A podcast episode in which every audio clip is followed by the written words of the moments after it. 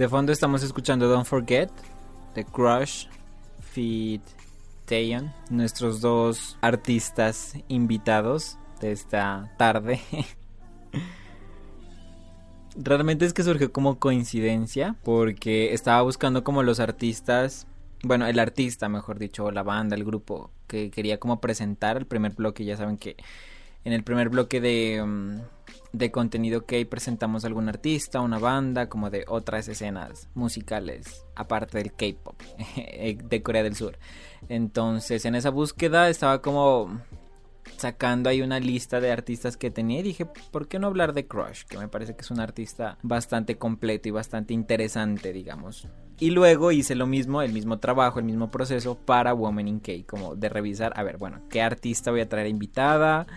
Mm, ¿A quién le dedicamos como el episodio? ¿Quién va a ser nuestra queen de esta semana? y en ese mismo proceso era como, bueno, Taeyeon regresó hace poco, por si no se han enterado. La idea también como de hablar un poco de Taeyeon, que creería que es una de las artistas también solistas, bueno, y como parte de Girls' Generation, que son bastante reconocidas por su talento, por su labor como líder, creería que es una... Creo que cuando buscas como que ves leaders in K-pop, Taeyeon está en esa lista como tal. Y sobre todo, digamos, su trabajo. Su trabajo también como artista, una de las artistas solistas más destacadas en Corea. Entonces, como en ese proceso de buscar dos artistas, Dije, bueno, tengo a Crush y tengo a Taeyeon. Ellos han colaborado en varias ocasiones con la canción que sonó ahora rato, que era Don't Forget. En lo nuevo de, Crush, Hair with Hair, que es como su último trabajo. Y el sencillo principal de ese mini álbum que se llama Ohio, también lo hace en colaboración con Taeyeon.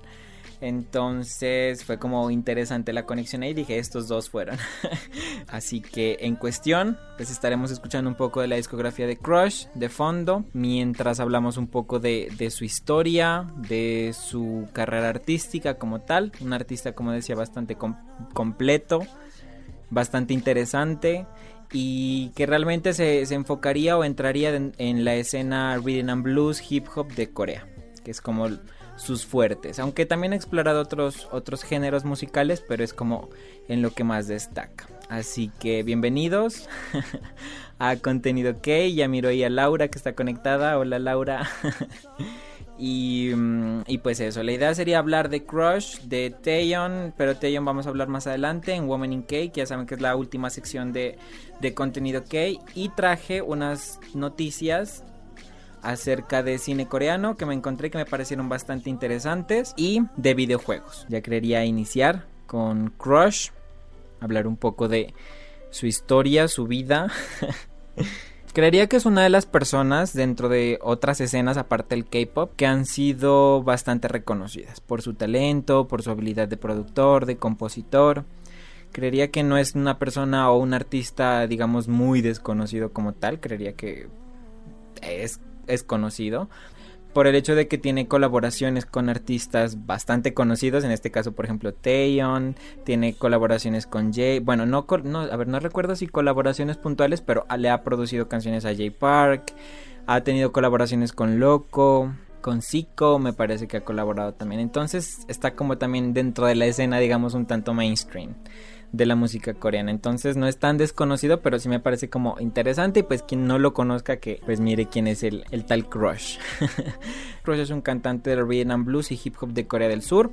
Él debutó oficialmente el 5 de junio de 2014 bajo Amoeba Culture, que es la agencia Dynamic Duo, pero actualmente eh, se encuentra bajo P-Nation que es la agencia de Sai. su nombre de pila o su nombre de nacimiento es Shin Hyo Dentro de lo que sería y a manera general su discografía, él cuenta con dos álbumes de estudio, tres mini álbumes, un extended play, y 14 sencillos. Y aparte de eso también muchas colaboraciones, realmente son muchas colaboraciones que creería que son también de las que se han destacado, por ejemplo la canción con Taeyeon, Don't Forget, la primera, que fue una canción exitosa realmente. Y aparte de eso también ha colaborado en diferentes eh, soundtracks para dramas. Nació el 3 de mayo de 1992, es criado en Seoul, Corea del, Norte del Norte todavía, Corea del Sur. Desde pequeño él cuenta que siempre escuchaba rhythm blues y hip hop. A una temprana edad empezó como a descubrir este tipo de música Uno de los álbumes que lo inspiró también como para dedicarse a lo que sería el hip hop fue el disco de Dynamic Duo Taxi Drive, que dejó una profunda impresión en él y que lo inspiró a comenzar a rapear. Comenzó a hacer música durante su primer año de secundaria con un amigo y él se encargaba, bueno, los dos se encargaban como de enviar demos a Moeva Culture, que es la agencia Dynamic Duo, como decía. él al principio se conocía o se hacía conocer como Shisop, era como el, el seudónimo que él tenía, pero en coreano pero también tenía, digamos, como que su, su traducción al inglés y era sí, su, por errores de traducción o por, por errores, digamos, de su amigo de, no, de no hacer muy bien, digamos, como que la traducción al inglés. De alguna manera se confundió y en algún momento de la vida cuando estaban iniciando lo presentó como Crush, que es raro de hecho porque de She's Up como que a Crush. Les gustó a, a, los dos como la idea de, del nombre, les pareció digamos como que tendrían incluso como una anécdota a raíz de, de, de, la creación misma del nombre y ya desde ahí él empezó a llamarse Crush. Se graduó en la Universidad de Joseo, se graduó el Departamento de Música Práctica, que esto también es como interesante porque muchos artistas por perseguir digamos la carrera de músico o incursionar como en el entretenimiento coreano, muchos dejan sus estudios o incluso muchos no los terminan o ni siquiera entran a las universidades, pero pues hay algunos que sí se preocupan como por esa situación. Y mientras pensaba como qué hacer con su vida, él seguía enviando como algunos demos, algunas discográficas. Él conoció a muchos artistas que a día de hoy siguen siendo como grandes amigos, entre ellos INT, Gray, Loco, Elo, que formaron el grupo DVD en 2012 y con este grupo pues ellos han sacado también varias canciones, varios proyectos musicales, también hacen giras digamos o conciertos juntos. Crush antes de su debut había ayudado a presentar y producir canciones para algunos cantantes de hip hop y rhythm blues. Y entre ellos está J Park, Zion T, también ya había producido para Dynamic Duo, Reading Power, Loco, Simon D, Young Dong Gun, dentro de lo que sería digamos todo este proceso de estar colaborando, de estar como intentando también como conseguir pues su, su, lugar en la industria. Lanzó el sencillo Red Dress con Take One, que es otro rapero, el 7 de diciembre de 2002. Y contribuyó a su primera canción como productor discográfico y artista invitado en el sencillo No More de Loco. Al año siguiente lanzó los sencillos Crush on You y Where Do You Wanna Go con Tewan y Gary. Finalmente, en julio de 2013 firma un contrato exclusivo con Amoeba Culture. Debuta oficialmente el 1 de abril de 2014 con su sencillo titulado Sometime, cual se desprende de su primer álbum llamado You, que fue lanzado el 5 de junio de 2014. En 2015 colaboró con Zion T para el sencillo Just. La canción fue lanzada el 30 de enero de 2015 y debutó en el número 1 en el Gaon Singles Charts. Después de ella fue como que empezó a sacar resto de colaboraciones y se pasó también como a colaborar con artistas, digamos, un tanto de la escena K-pop. Gracias a esta canción ganaron en mejor colaboración y unidad en los Mama del 2015 y en julio lanzó el sencillo Oasis que incluía a Zico de Block Beat y también realizó su primer concierto en solitario llamado Cross on You del 3 al 14 de noviembre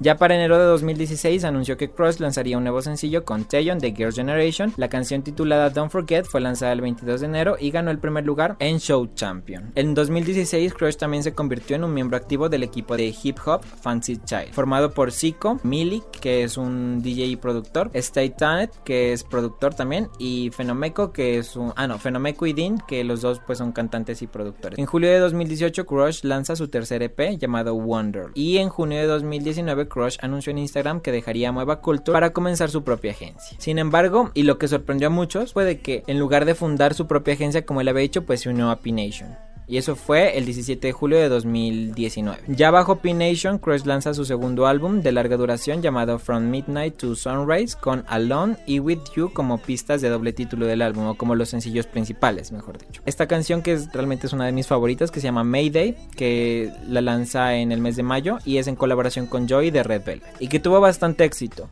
Encabezó varias listas de mm, popularidad, pero también encabezó varios charts coreanos. En octubre de este año, Crush lanza, digamos, su último trabajo, porque bueno, ahorita vamos a ver por qué es su último trabajo, que es un álbum con colaboraciones y todas con mujeres. Y ahí vemos como el potencial realmente de, de las colaboraciones que hace este chico con mujeres, porque los contrastes que tiene, digamos, su voz con la de artistas, por ejemplo, como Taeyeon, tiene una colaboración con Lehigh, con Bibi, y hay otras dos señoras que son como ya, digamos, eminencias dentro de la industria, que es Liz Oray y Yo Mire, que son artistas sobre todo destacadas en las baladas, en el soul, bueno, también son como artistas que inspiraron en algún momento y sobre todo en, la presentación de lo que fue su último mini álbum, este, With Her, él habla de que para él fue un honor haber podido contar con la colaboración de Liz Oray y Yo Mire, porque realmente pues él las admira mucho. El 12 de noviembre de este mismo año, Crush eh, se alistó para su servicio militar obligatorio. Y como está en el ejército, pues ya no tiene más actividades, o sea, está dedicado obviamente. Sabemos que cuando los artistas van al ejército, generalmente pues ya saben que tienen que parar todas sus actividades y pues irse a prestar el servicio militar. Eso es prácticamente así funciona. Entonces, pues ahorita está prestando el servicio militar, prácticamente que tendría que estar saliendo en 2022 más o menos, inicio de 2000, mediados de 2022. Así que pues eso, tendremos a Crush por allá en 2022. Dentro de las cosas o reconocimientos que él ha recibido a lo largo de su carrera, tenemos varios premios, entre ellos ha recibido el premio a mejor álbum de Rhythm and Blues y Soul en la doceava entrega de los Korean Music Awards del 2015. También tenemos la mejor colaboración que hizo con Zion T, que es la canción Just en los Mama del 2015. También Best Vocal Performance y Male Solo ganó en el 2016 en los Mama, en el 2017 en los Golden Disc Award, premio a mejor artista de Rhythm Blues y Soul. Mm, en los Asia Artist Awards de ese mismo año se ganó el Best Icon Award. En 2018 ganó a mejor artista de Rhythm Blues en los Oribada Best K Music Awards. Y en este año en los Korean Hip Hop Awards ganó por álbum de Rhythm Blues del año con su trabajo Midnight to Sunrise. Yo también suelo traer como algunos datos curiosos, algunos en este caso pues serían crush facts a veces como divertido saberlo, pues porque también la gente suele identificarse como con ese tipo de cosas como para seguir a los artistas, entonces pues aquí los traje. Fue ex miembro de un grupo que se llamaba Masterpiece, que era un grupo digamos clandestino, no era digamos como que algo serio y algo que llegó a pegar bastante, sino en ese proceso en el que él estaba como de no se sabía si quería seguir como solista, que no sabía qué hacer, toda esa situación, hizo parte de un grupo que se llamó Masterpiece. Es buen amigo de Jay Park y Lydia Peck. Bueno, aquí lo que les decía que es parte del, eh, del equipo BBD con Zion T, Elo, Y Loco. Cada miembro de BBD escribe y produce sus propias canciones y también colaboran entre ellos para distintos proyectos. Es parte del crew Club Esquimo junto a Dean Punchinello, Milik, Of Nof, Tusen, Check Parren, Miso, Mid y Maddox. Bueno, Maddox sí lo conozco, el resto no. Hace parte del, del crew Fancy Child junto a Dean, Zico, Milik, Penomeco y Stay Tuned. Esto sí ya lo reconozco mejor. Arregló y apareció en el video musical de Gary, de la canción Shower Later. Le gustaría probar un concepto de jazz. El primer artista con el que Crush trabajó fue Loco. Se inspira mucho en la industria musical estadounidense. Uno de las artistas también que admira bastante y que le gusta muchísimo es Alicia Keys. Le gustan las películas de zombies. Primero elige un género, intenta inspirarse tanto en ese género y luego le pone en su música. La artista estadounidense con la que le gustaría colaborar es Nora Jones. A diferencia de Crush, que tiene una imagen genial, él dice que Shin Hyo Sub es en realidad una persona tonta. Que realmente pues Shin Hyo Sub es el mismo ¿no? Solo que Crush pues sería su, su parte artística y Shin Hyo pues él como persona. Entonces dice que él como persona es una persona tonta. Y el tipo ideal de Crush es Scarlett Johansson y Irene de Red Velvet. Yo suelo sacar como ese tipo de, datos curiosos o como realmente son datos curiosos tontos, pero ajá, a veces son como interesantes, a veces no. Pero ok, ahí tienen los datos sobre Crush. Toda su discografía la encuentran en Spotify, está ahí, igual están sus canales oficiales en YouTube, en todas estas plataformas de distribución musical para que lo puedan pues, seguir y también como escuchar su música como tal. Realmente es que es buen artista, así que creería que no se van a arrepentir de escuchar a Crush. Y ya digamos como para dejar a nuestro amigo Crush a un lado y pasar a, una noticia hay una película coreana que se presume podría estar llegando a los Oscars del 2021, a las, a, a las nominaciones pues como tal, ¿no? Y estoy hablando de Minari, que es una película dirigida por Lee Isaac Chung, que es un director estadounidense con ascendencia coreana, digámoslo así, o sea, es de padres coreanos. Presentó su nueva película llamada Minari, que está protagonizada entre varias personas por Yo Yoon Jung, que es la actriz que están viendo ahí, que es una actriz surcoreana. Eminencia esa señora y eh, ya tiene 73 años, es una, una señora que tiene más de 40 años de trayectoria en la actuación como tal. Y digamos lo interesante y por qué de, de esta película es porque en la presentación de los diferentes, ya saben que una película se presenta en diferentes festivales, que en diferentes eventos, toda esa situación. Entonces, pues ha tenido bastante relevancia en lo que ha sido, por ejemplo, los festivales de Sundance que se llevaron a cabo este año, pues el festival de Sundance, mejor dicho, no no es no hay los festivales, no, el festival. Ha sido bastante alabada por la crítica y pues le han dado digamos como que buenas esperanzas como para recibir una nominación a los premios Oscars del 2021. Lo que llama la atención y que se conecta con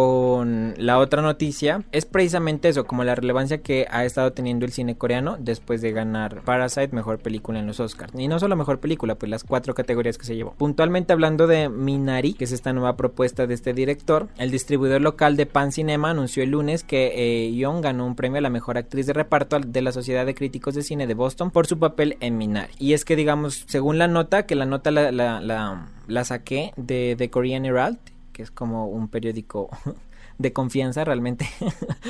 lo que decía de esta película es eso, que esta actriz pues ya recibió este premio a mejor actriz de reparto. A ver, este tipo digamos de festivales, este tipo de eventos, estos premios de la crítica, son digamos como factores que pueden asegurar que una película, por ejemplo, sea nominada a los Oscars o no. Para que una película tenga como su entrada en este tipo de premios, y más si es una película pues extranjera como tal, pues debe pasar digamos por, por toda esta serie de revisiones y sobre todo como que le, le vaya bien. En este caso pues ya ganó varios premios, ya tiene varios reconocimientos, la crítica la ha amado como tal, entonces se proyecta, se proyecta a que, a que pueda estar nominada en los premios Oscar de 2021, pero el problema es que no sea de manera internacional, no sea, no sea estrenado la película, se piensa que se va a estrenar para febrero de 2021. Desde que la película se estrenó en el Festival de Cine de Sundance en enero, o sea, en estos festivales obviamente ya se estrenó, ¿no? Ganó varios premios tanto del público como de la competencia dramática de Estados Unidos. Ha sido considerada una fuerte candidata a los Oscars. La película y su elenco continuaron ganando premios de festivales de cine en los Estados Unidos, incluido el Festival de Middleburg y el Festival de Cine de Denver. Que recordar al fin y al cabo que los premios Oscars pues son de la industria estadounidense, así que que esta película pues esté ganando premios en los festivales de cine de Estados Unidos, pues es como va, va, va digamos como que teniendo más chance de estar en los premios Oscar. La distribuidora local de películas Pan Cinema destacó que como la finalista a la mejor actriz de reparto fue Amanda Seyfried de Mank, se cree que también esté en la carrera por las nominaciones al Oscar 2021. La victoria de Young genera esperanzas de su primera nominación al Oscar como actriz. Los premios de la Academia 2021 están programados para el 25 de abril, los nominados anunciarán el 15 de marzo. Aquí hay un poco como de la sinopsis de la película, dirigida por el autor coreano-estadounidense, Minari describe la historia de una familia de cuatro inmigrantes surcoreanos de primera generación. Su padre Jacob, mm, mamá Mónica, hijo David e hija Anne. En la película, la familia comienza de nuevo en la zona rural de Arkansas que busca el sueño americano. Y interpreta a la abuela Sonja que llega a los Estados Unidos para vivir con la familia de Jake. Trata sobre todo como de la primera generación de inmigrantes que salieron de Corea en busca del sueño americano. Eh, en el 2021 es como la, fecha pactada para el estreno de esta película. Todavía no hay algo, algo, confirmado. Ah, aquí dice, Minari se estrenará en los cines locales, ah, locales, pero en Corea, a principios de 2021. Acá, acá por estos lados ha de estar en, a finales tal vez del, del próximo año, no sé. Esa es como la, la, la, noticia que se relaciona con la siguiente, que es sobre el interés mundial de las películas coreanas, que ha aumentado después de que Parasite ganara los Oscars. Ha habido un, un interés general sobre las producciones coreanas después de ver cómo, no simplemente en películas, creería yo, sino al ver cada vez que los contenidos coreanos en general empiezan como a tener más relevancia en ciertos en muchos, digámoslo así, muchos espacios. En este caso, digamos, el hecho de que Parasite ganara mm, mejor película en los Oscars y arrasara, digamos, con otros premios, ubicó, pues también. Pues no es que ubicó, porque no es como que nadie conociera el cine coreano, pero pues sí lo puso, digamos, como más a, conocimiento general, creería yo, porque creería que antes de Parasite, tal vez el cine coreano era como para las personas que, por ejemplo, como yo, que lo había descubierto por otras producciones y como que le seguía el hilo al cine coreano y es como que ya era uno de mis,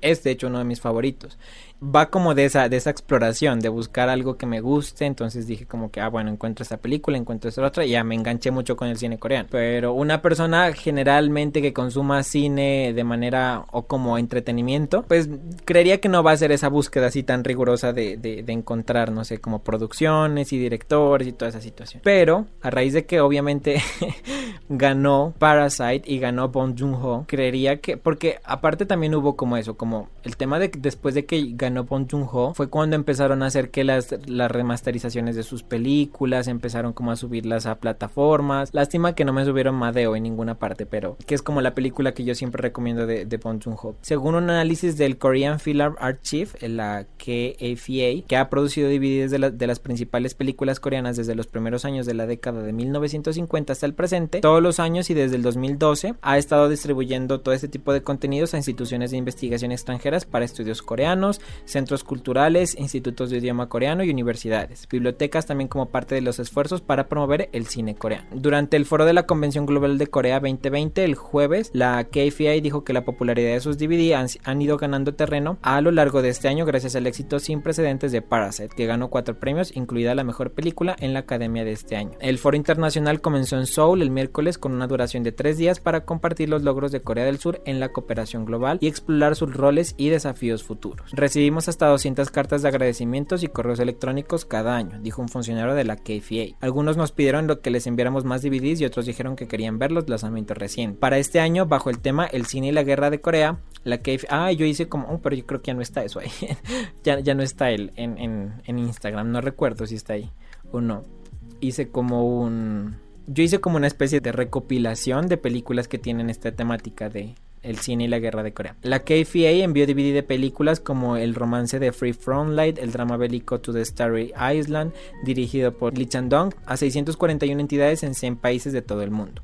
Las películas seleccionadas en DVD están subtituladas en 7 idiomas, incluidos inglés, francés y español, para ayudar a los extranjeros a disfrutar de las películas. El melodrama de 1956, Madame Freedom, y el drama de 1936, Sweet Dream, fueron algunos de los favoritos de los fanáticos extranjeros, agregó el funcionario de la KFA. Al mismo tiempo, el creciente interés en las películas y la cultura coreana también ha llevado a un aumento en la demanda de lecciones de idioma coreano en todo el mundo. El número total de institutos 15 yon administrados por el Estado alcanzó 213 este año, superando la marca de 200 por primera vez desde su primer lanzamiento en 2007. En 2020, Corea del Sur abrió 34 institutos 15 yon más de 30 países, incluidos Laos, Vietnam y Dinamarca, Rusia, Francia, Costa Rica, Etiopía y Uganda. De las 30, 15 naciones incluidas Jordania, Eslovaquia, Ucrania y Madagascar recibieron sus primeros institutos Rey Sejong financiados oficialmente por el gobierno. Aquí en Colombia hay un instituto 15 Young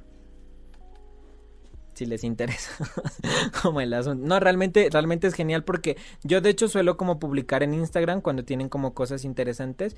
De hecho, hace poco acabaron como su agenda cultural que estuvieron, creo que estuvieron como dos meses o un mes, no recuerdo, mm, con diferentes eventos, que el taller de escritura tradicional coreana, que el taller de danza tradicional coreana, que mm, una vaina sobre había diferentes conferencias, dentro de las que recuerdo estaba una del realismo mágico de Gabriel García Márquez en Corea, una vaina así. La última con la que cerraron fue una conferencia dada, dada incluso por el embajador de Corea aquí en Colombia. Trataba sobre como los esfuerzos de Corea para la ayuda... ¿Cómo era? ah, no, el fortalecimiento de la alianza entre Corea y Colombia en los tiempos actuales. Era una vaina así, yo para títulos soy malo, pero básicamente trataba como de eso, de las relaciones mm, bilaterales entre Corea y Colombia. Entonces tiene, suelen tener como ese tipo de, agendas, digámoslo así, que realmente que se refiere el artículo, los institutos 15 Young funcionan, digamos, como entidades que sirven. Este tipo de institutos también de alguna otra manera pues están como entidades que llegan a un lugar obviamente para promover la cultura, el idioma coreano, toda esa situación. A veces es como preocupante. no mentira, no es preocupante, o sea, a mí, me encanta, pero a mis profesores no.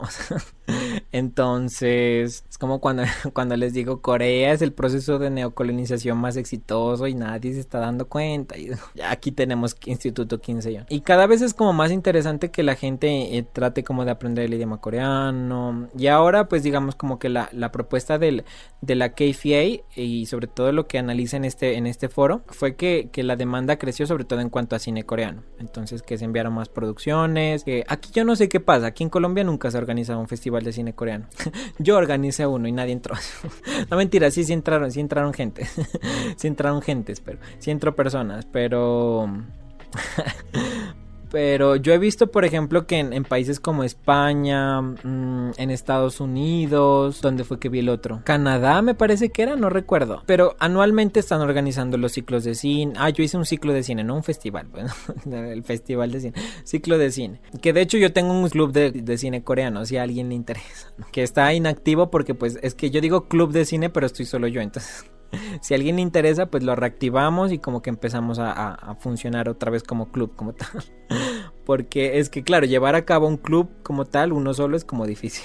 Pero ahí está, está el espacio y quieren como hacer parte también del, del cine club de, del club de cine coreano, mejor dicho, podrían entrar al servidor de Discord y por ahí como que lo reactivamos. Pues básicamente estos, este tipo de, de institutos actúan como eso, como entidades que difunden la cultura coreana como tal, en los países pues donde están. Y es impresionante pues saber que, que, a día de hoy hay 213 institutos en todo el mundo debido a todo ese interés que se despertó según la KFA a partir de que Parasite ganara en los Oscars. Quería traer como estas dos noticias porque me parecieron bastante interesantes. Realmente la idea solo era como leerlas sin discutir y hablar un poco sobre ellas. Mm, las dos noticias las saqué de Korean Herald, que es este medio, como les digo, que de hecho es como el medio confiable que yo tengo como para buscar este tipo de noticias, sobre todo de entretenimiento. Para empezar y como para también darle cierre a este programa, vamos a hablar del personaje de esta semana y la protagonista de nuestra sección Women in K es Taeyeon. Vamos a estar escuchando de fondo algunas de sus canciones. Taeyeon es una cantante, bailarina, modelo, DJ de radio y MC. Actualmente tiene 31 años y se encuentra bajo SM Entertainment. Taeyeon nació el 9 de marzo de 1989 en Jeonju, Joya del Norte, Corea del Sur. Su familia está compuesta por su madre, un hermano mayor y una hermana menor. De temprana edad, ella siempre mostró o quiso o tuvo el deseo de convertirse en cantante. De hecho, durante su segundo año en la escuela secundaria, Taeyeon acompañó a su padre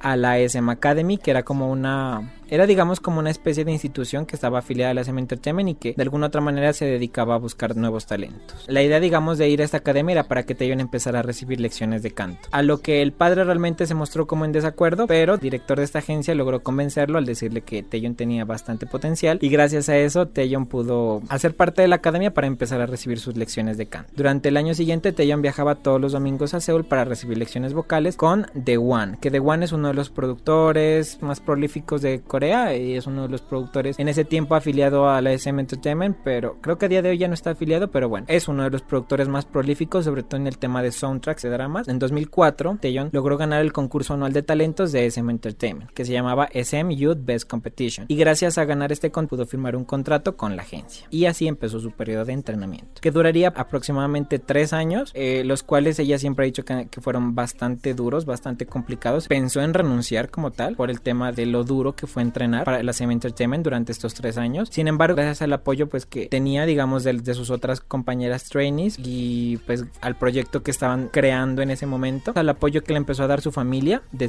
de continuar con su carrera de cantante, que era realmente lo que ella quería, logró sobrevivir. Porque realmente es eso, lamentablemente es eso, es sobrevivir. Sabemos lo duro que son este tipo de, de entrenamientos y lo duro que, que, la pasan, digamos, los idols en sus, en sus épocas trainees. Gracias, digamos, como que todo este amor, este apoyo que ella sintió para perseguir su carrera, fue lo que la motivó a seguir y gracias a eso fue que en 2007 Taeyeon debutó como miembro del grupo Girl Generation en la posición de líder, vocalista principal y bailarín. Aquí yo no quiero profundizar realmente, la idea no es hablar de Girl Generation, obviamente, vamos a hablar de Taeyeon. Van a haber pequeños datos, obviamente, que relacionan al grupo, pero aquí vamos a hablar de Taeyeon como artista y sobre todo enfocándonos en su carrera en solitario. Antes de debutar oficialmente en solitario, ella ya había grabado muchísimas, de hecho, muchísimas bandas sonoras para, para dramas de televisión que tuvieron éxito en las listas musicales de Corea del Sur. En particular, siempre se destaca como la canción If, que fue para el drama de la KBS 2, Hong It Down, y Can You Hear Me para el drama de la NBC, Beethoven Virus. Estas siempre son como canciones que se referencian, de hecho, como en el tema de los soundtracks que he hecho. Son muy buenos y pues realmente pues como son baladas destacan bastante bien la habilidad vocal de Tay. En estos años pues se dedicó a este tipo de proyectos, también fue MC de un programa de radio.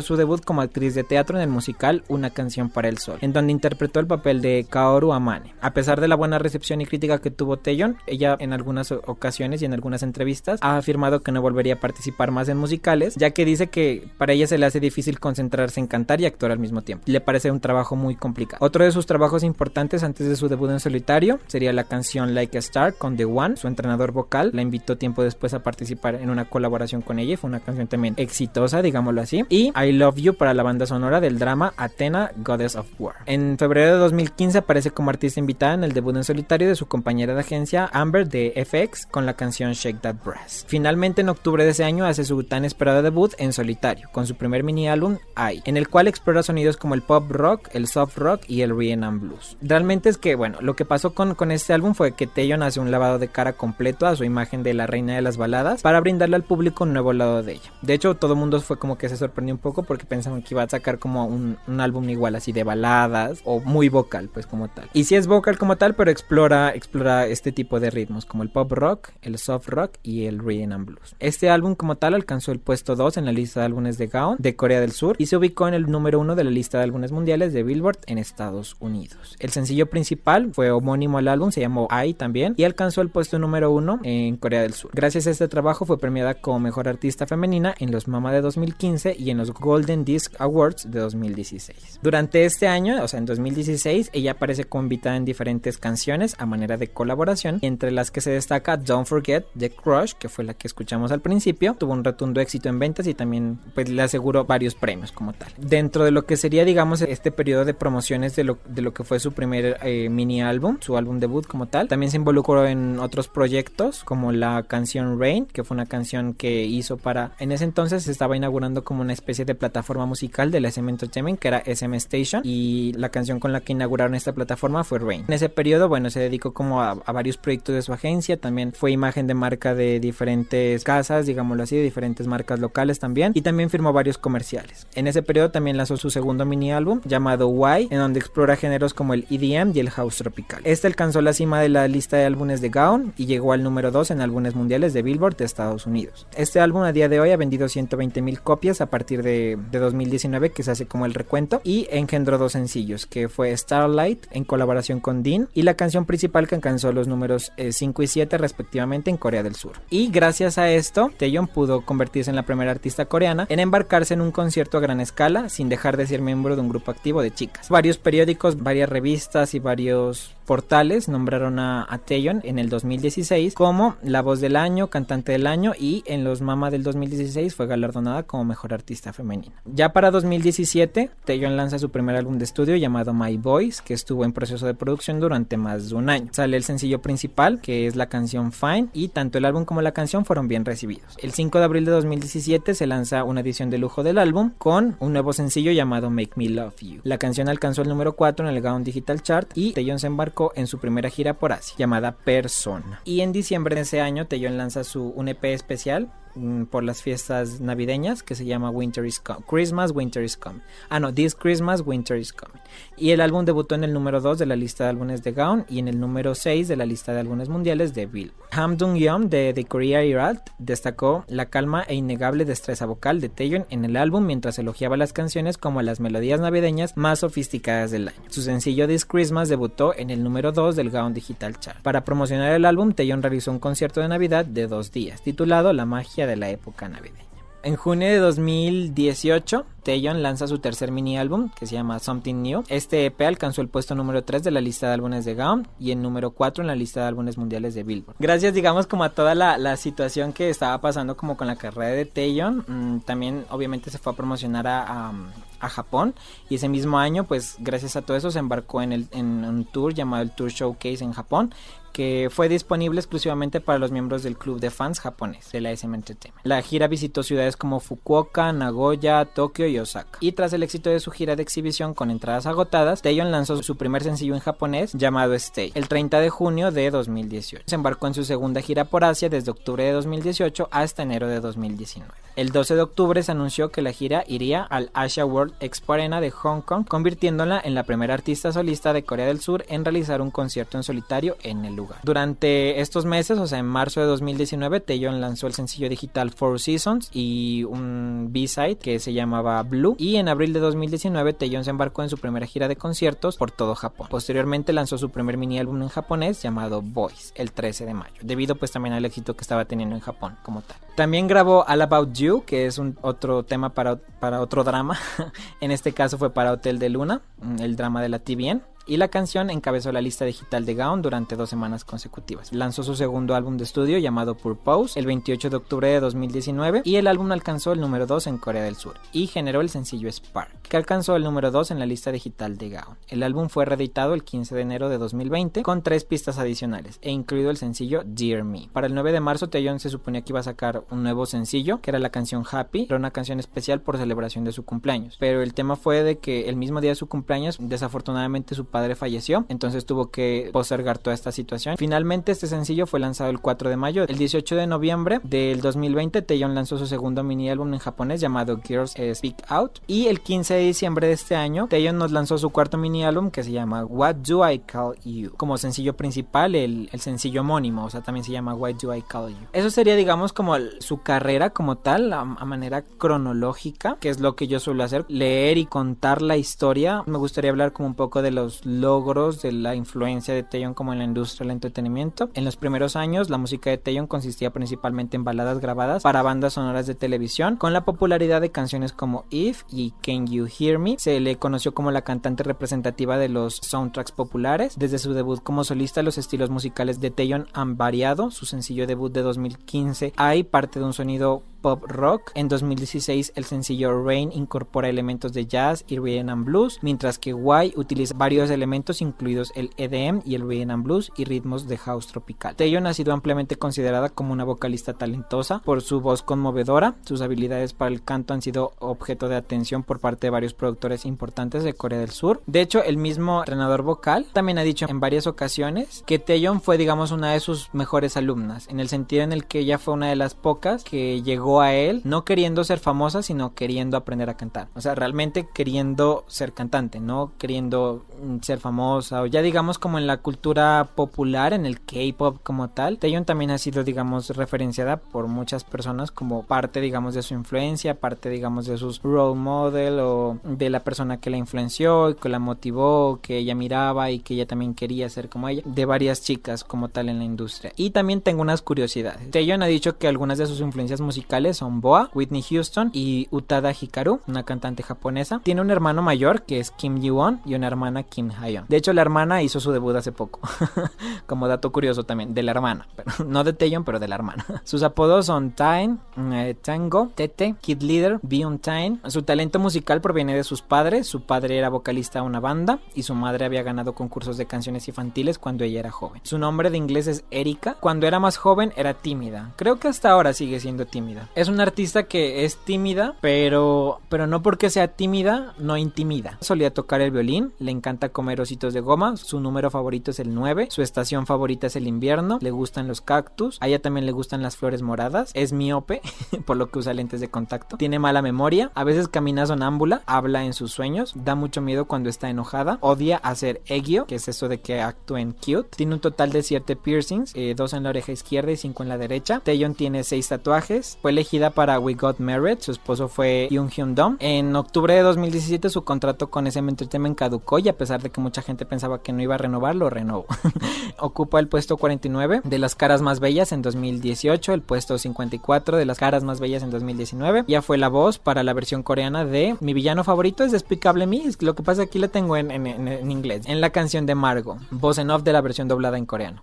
Y obviamente pues de la segunda entrega. De un tiempo a otro dejó como de ir a muchos programas y de ser invitada a tantos realities, como se alejó un poco de, de, ese tipo de espacios. Pero sí creería que es por sus temas personales, obviamente ella ha sido una de las personas que en cuanto a su salud mental ha dicho algunas, mmm, en algunas situaciones que es algo que ha estado, digamos, como preocupada por ese tema, entonces siempre es como entendible el hecho de que se aleje de espacios y como que prefiera dedicarse a sí misma. Es que a la pobre, como vimos, han pasado, bueno, y aquí que no, no, no quise nombrar tampoco otras cosas que no vienen al caso, pero sí ha tenido que enfrentar muchas situaciones, por ejemplo, el tema de recibir mucho hate. O sea, en el tema de hate, el tema como han odiado a Taeyeon es impresionante y por cosas muy tontas. O sea, la salida de Jessica, el tema de su relación con este otro chico. O sea, siempre ha sido como que culpar a quién, a ella, ella, ella, ella. Por cosas que incluso tal vez ni siquiera estaban en, en su control como tal. Y otras ya más desafortunadas, pues como la pérdida de personas que fueron muy cercanas para ella. El tema de su padre y algunos amigos que ha perdido. Entonces, sí es, es como complicado y por eso mismo, incluso, o sea, por eso esas situaciones, a veces como de admirar la manera en cómo ella se ha mantenido fuerte, la manera en cómo incluso por esas situaciones trata como de mostrar siempre la mejor versión de sí misma. Pero bueno, yo creería que es una de las artistas de admirar por todo lo que ha alcanzado. Como decía, no, no porque sea parte de Girl Generation, sino porque ha sabido consolidarse una carrera en solitario, fuera del grupo, ha sabido consolidar un nombre y ha sabido, digamos, como, como destacarse por su talento y sobre todo ser fuerte, ser fuerte ante todas las cosas que le han pasado porque sí ha sido una chica que, le ha tocado bastante difícil el tema de, de, la industria como tal y todo lo que conlleva pues pertenecer a esta industria, ¿no? Que sabemos que puede ser muy tóxico y pues nada,